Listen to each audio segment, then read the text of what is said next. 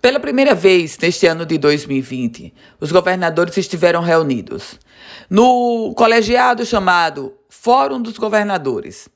Um assunto não estava nem na pauta, mas foi o mais relevante do encontro.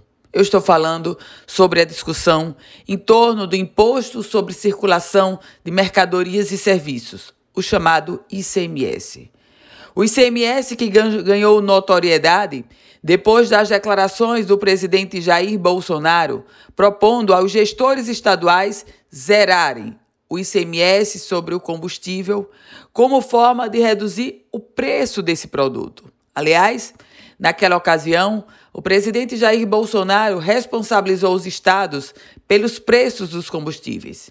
E a reação dos governadores veio em um tom único.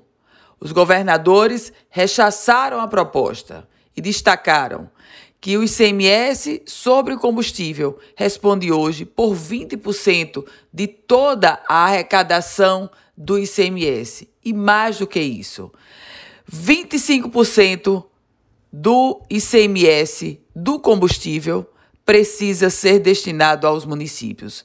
Portanto, no argumento dos governadores, zerar o ICMS representa não só onerar os próprios estados, como também os municípios. Na verdade, meus caros ouvintes, a proposta do presidente Jair Bolsonaro tensionou ainda mais a relação, que já não era boa, entre os governadores e o presidente da República.